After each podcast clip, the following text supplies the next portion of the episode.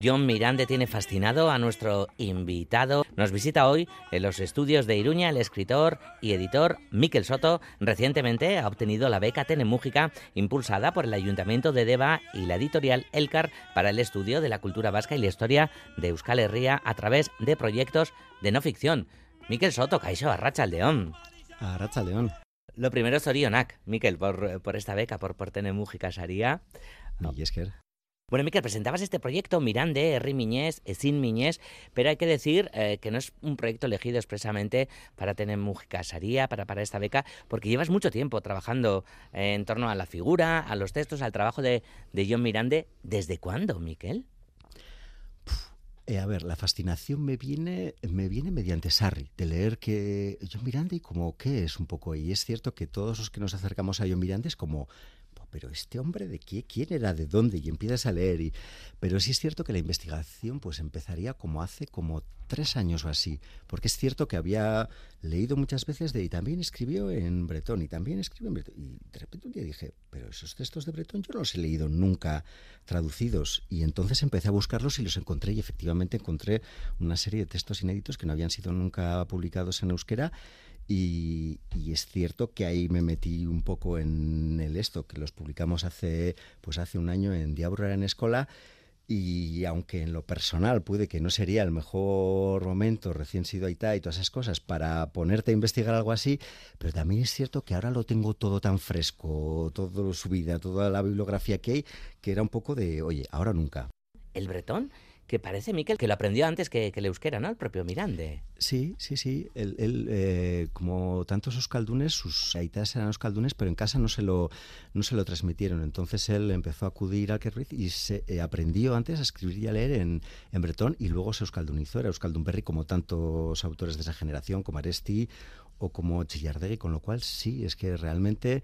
Bretaña y el bretón son algo muy, muy, muy importantes en la vida y en la obra de John Mirande.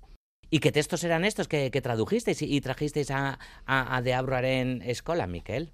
Pues él, en torno a, ese, a lo que él llamaba como una especie de bachoqui bretón que tenía, se hizo un, pequeño grupo de, amigos y colaboró con ellos en, una revista. Entonces hizo textos de todo tipo. Tenía desde estudios, algunos algunos sí estaba traducido, como por ejemplo el que era Nire Siniestea, sobre, bueno, pues eh, diversos temas y también tenía algún poema, pero también hizo otras cosas como tradujo la famosa carta a los intelectuales de... Él tradujo varios textos y algunos los creó, entonces había pues desde algunos textos de formato ensayo que podrían ser parecidos a los que publicó en Egan o en Euskogoa y también tenía algún, algún poema escrito que traducido hasta el bretón tuvo lo suyo. Ahí más vale que tuvimos la, la ayuda de Padre Han Navas, un, bretón que muy, muy, muy generosamente nos, nos los tradujo. Un bretón que sí sabe euskera, pero es que en Euskal Herria, que yo sepa y por lo que he buscado, ahora mismo no tenemos a nadie que sepa hablar en bretón.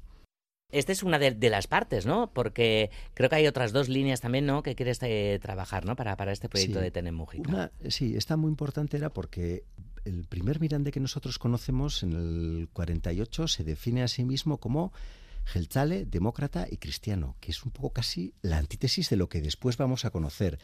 Y está muy, muy relacionado con ese pequeño grupo de amigos de bretones que, eh, que tenía, con lo cual sí me queda la sensación de, es cierto que todas las veces que se ha escrito sobre Miranda, que se ha escrito con seriedad, se le dado una cierta importancia, pero lo cierto es que sabemos poquísimo sobre Bretaña, sobre el nacionalismo bretón, con lo cual me parecía que era muy importante esta línea para, para comprender mejor a, John, pero por otra parte, conforme fui, como decía, investigando, me han aparecido de alguna manera algunos hilos que se han quedado allá de cosas, tanto de cartas como de textos, que están sin publicar.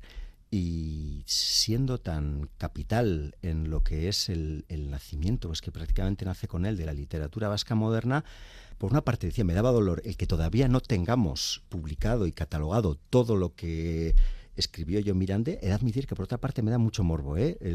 Si pudiera volver en el de Lorean hacia atrás y decirle a aquel joven Miquel Soto que empezó a leer a John Mirande que yo iba a encontrar cosas sin esto, me emociona bastante. Con lo cual está un poco el de completar eh, eh, su obra. Esa era la segunda línea. Pero por otra parte, la tercera que decías era de alguna manera, como Bretaña atraviesa toda su obra y algunos de los textos que voy a encontrar tampoco están relacionados, me parecía que era un tema el cual puedes cogerlo y puedes hacer una, como quien dice, una monografía de, divulgación de Yo Miranda que puede ser un libro muy atractivo para alguien que quiera acercarse. Oye, he oído yo muchas veces sobre Yo Miranda, pero no conozco demasiado ni su figura ni su obra. Voy a leer eso, con lo cual me parecía que era como una especie como de huevo kinder, ¿no? De hacer las tres cosas a la vez, lo de Bretaña, los nuevos textos y esto.